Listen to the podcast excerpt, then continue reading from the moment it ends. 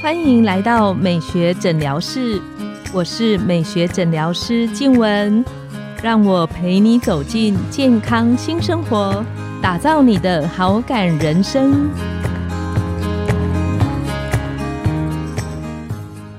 大家好，我是你的美学诊疗师静文，让我陪你练习好感人生，走进健康新生活。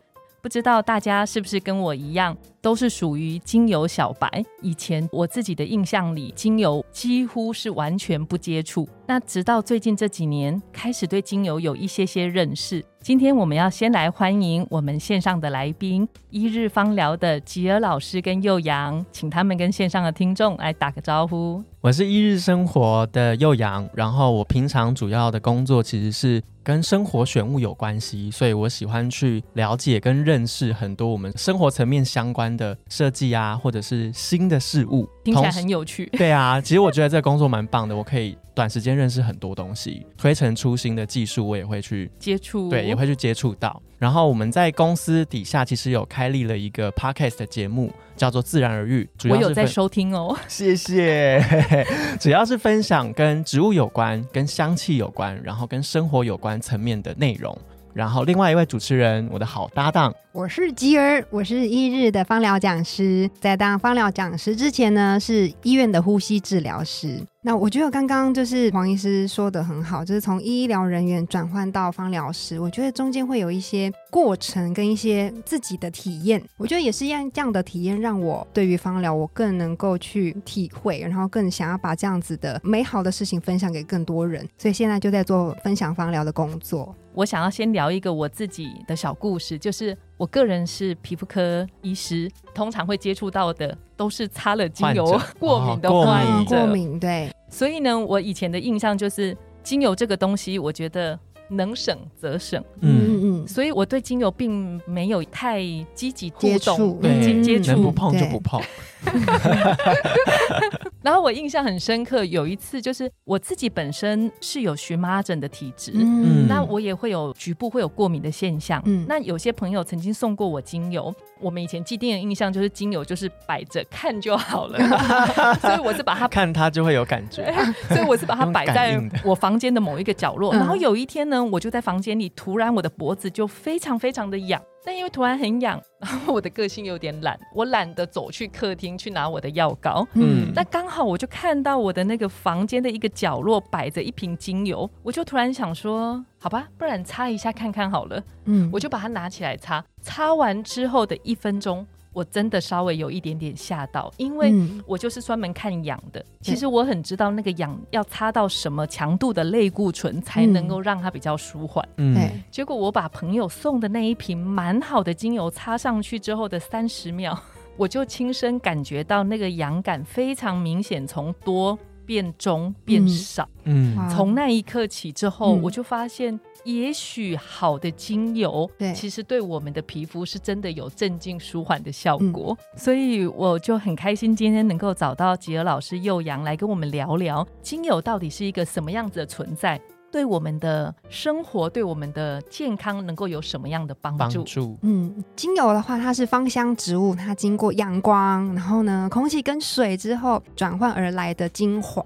所以它其实是植物当中非常非常珍贵的成分，那它有不同的效果，对于我们的身心都有疗愈的效用。这样，那很多人都会问我们说：“哎，那个精油种类那么多，到底怎么挑？怎么选啊？就是难道就是一罐来我就要用在身上吗？”嗯，这个是我们身为芳疗师常常被问到的问题。所以今天就是我觉得这个这个机会也很棒，谢谢黄医师邀请我们，我们可以来讲一下怎么样挑选一个高品质的精油。其实有几个条件，好，第一个你一定要看你手上的精油它的瓶身上的标。示，不要觉得那些都是我看不懂的文字就不理它，因为真的看不懂，超长一串，对不对？现在就来教大家。好，第一个一定要标它的拉丁学名。这个拉丁学名有上面会有拉丁学名，一定要有。对，嗯它有一点像是这个植物的身份证，对，它前面会有一个属名一个种名，然后呢，就像我举个例子好了，比如薰衣草。薰衣草，对，嗯哎、你都知道我要讲什么，对啊，吼，你看，我觉得你肚子里哦的蛔虫，我觉得一定是自然而然互动之后太多了，所以那个默契十足。对，因为其实我也可以分享，我也算是精油小白。我其实是进了公司之后才接触了精油，接触了气味。然后我觉得吉野老师现在要分享的这个，就是所有人都会误会的，因为我从小就很常听到薰衣草助眠啊、放松啊，可是薰衣草其实有分很多种。那，究竟你要怎么判断哪一个是适合你这一个状态使用的薰衣草？这时候上面的学名标示就很重要。嗯，像我们在芳疗圈上面，你买得到的薰衣草的精油大概有四个品种，一个是真正薰衣草，它就是我们最常真正薰衣草，所以有真正 假 的。对，真的是真正的，real 哦 real。好，如果我们今天想要就是舒缓失眠或者是镇静心情的时候，其实我们要选的是真正薰衣草。那我怎么知道我手上这一瓶到底是不是真正薰衣草？我们就要去查它的拉丁学名，因为其他的薰衣草，比如说像碎花薰衣草或者是醒目薰衣草。听众朋友啊，你看醒目，它就是醒了，眼睛又很大，叫醒目嘛，它怎么可能会让你睡呢？嗯它会让你提振精神。对听起来蛮有道理，我嗯蛮需要这个东西的。然后因为中文的名称又是每一个品牌它去命名会不太一样，嗯，所以看那个拉丁学名就是国际通用，一定就是这个名字。嗯所以呢，如果说我们今天想要买到真正薰衣草来帮我们舒缓心情、镇定情绪、好睡眠的话，那我们就去上网查，你就查真正薰衣草拉丁学名，跑出来的那个词，然后你就去对应哦，我现在买的这个精油上面是不是这个拉丁学名，你就会买到了。嗯我刚刚还在想说，那它是拉丁学名，我怎么看得懂？对不过这个方法很好，我直接把它上网，上网查对就比对一下。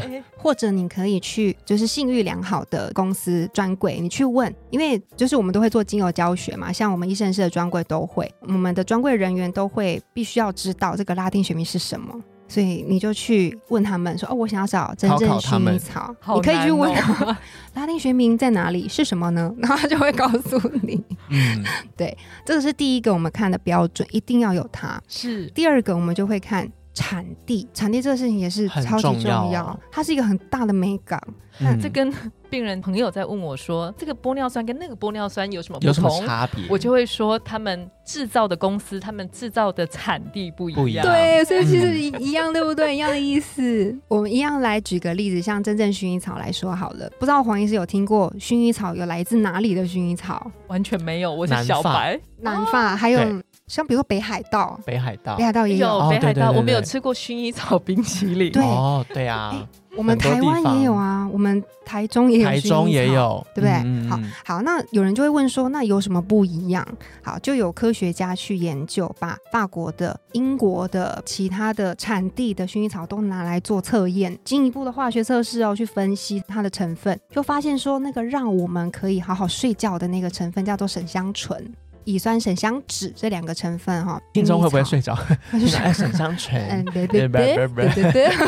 两个重要的成分，对，两个重要的成分，在法国来的薰衣草精油特别高，特别的香甜。嗯，所以如果说我们今天想要选一个这样的精油来帮助睡眠的时候，那当然是要选这样两个成分法国的。高的。嗯，对，所以如果你可以选择，那你当然就是产地要看。所以第一个是拉丁学名，对然后第二个是要看它的产地。产产地。地，再来就是瓶身上面一定要标示百分之百 pure 是纯的。纯精油，对，那嗯，有些上面它会写，比方说调和油，我不知道我这样讲嗯对不对？嗯就是有一些是纯精油，你不能直接擦在身上的。那像我刚刚开头提到的，就是我随手拿了之后擦在脖子上的痒的那个，我印象中那一款好像它就是可以直接擦的。嗯对这个差别在黄医师说的是单方的纯精油，然后一个是已经调和好的按摩油，可以直接适用在我们的皮肤上的。对，那你你也可以看，就是它如果上面是写百分之百 pure，那意思就是说它就是纯的精油，你必须要经过稀释才能够使用在我们的皮肤上面。嗯对，那如果是已经调好的按摩油，那你就可以使用。也会有很多朋友觉得，就是精油它的价位的落差好像差异性很大。听众朋友们他们在选择上面，就是主要就是要根据吉尔老师幼阳里面现在提到的这三大标准去做选择。透过这三大标准，你就可以初步筛选掉这是好的品质是什么。那如果你觉得真的哦有点太复杂了吧，拉丁学名还有什么很难，那你就走一趟专柜，然后去看一下，去实际的闻闻看。其实有的时候是你的鼻子最灵最准，嗯，身体会告诉你不喜欢啊，或者是我现在身体很能接受。那像刚刚杰老师有提到单方跟复方，可以跟我们聊一下什么是单方，什么是复方吗？单方的话就是单纯的一种精油，它就叫单方。那复方的话就是。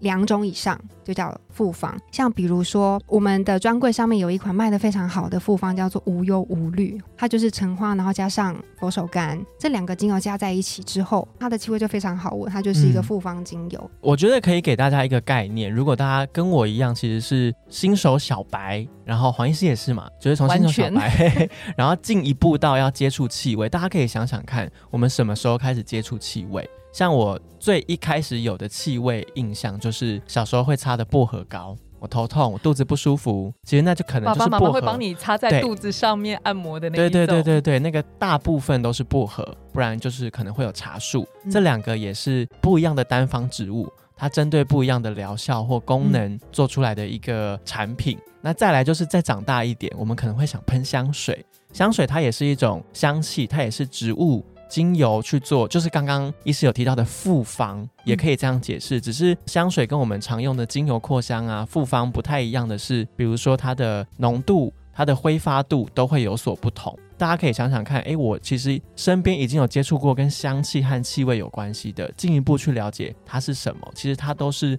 不同的植物单方去调和出来的气味展现。所以，如果今天要建议听众朋友们开始。去挑自己喜欢的，其实最好的方式是走到柜里面去闻那个香气，看我自己喜不喜欢。对，我觉得香气，我们简单这样说好了，就是精油你的使用方式大概就会分成三大类，一个是扩香嘛，我们让自己的生活环境有这个气味在，就像我那一天进去开刀房，对对对对对对对对对，它会让整个环境有点小改变哦。我觉得大家可以去尝试看看，然后再来是嗅息的部分，就是我们很常见的闻。就可以感受到的香水也是一种，然后精油棒直接涂抹做的那一种也是一种。那第三个就是涂抹类型的，我们做按摩，有时候我们在外面会做精油 SPA 的按摩，那也是一种涂抹的方式。那黄医师一开始分享的小故事，身上第三种，对，涂抹就是黄医师有说拿了一个朋友送给你的啊调和过的精油棒，然后擦在我觉得比较痒的地方。那也是一种我们去选择跟使用的方法。那你可以思考一下，我现在需要的是什么？比如说，你跟黄医师一样有身上的不同的部位的过敏或者是困扰，像我自己本身呼吸道有很多过敏症状，我有时候会有鼻涕，有时候会干咳。那这时候我可能就可以去专柜询问，说我有这样的症状，你有推荐我使用什么样的精油或者是芳疗产品吗？那如果我今天觉得，哦，我家里面像我搬新家。然后那个厨房的老旧水管都会有沼气，那个味道就是太阳一晒就会跑出来。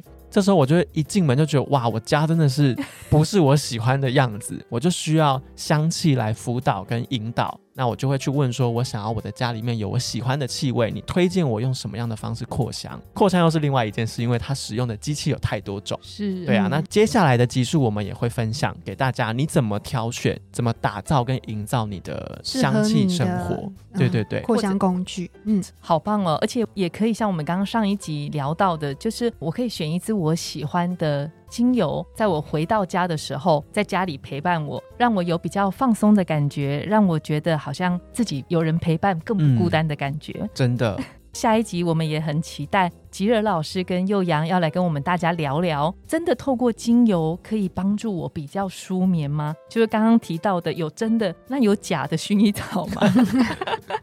今天呢，我们的节目就来到了尾声。美学诊疗室，欢迎再度光临，我们下次见，拜拜。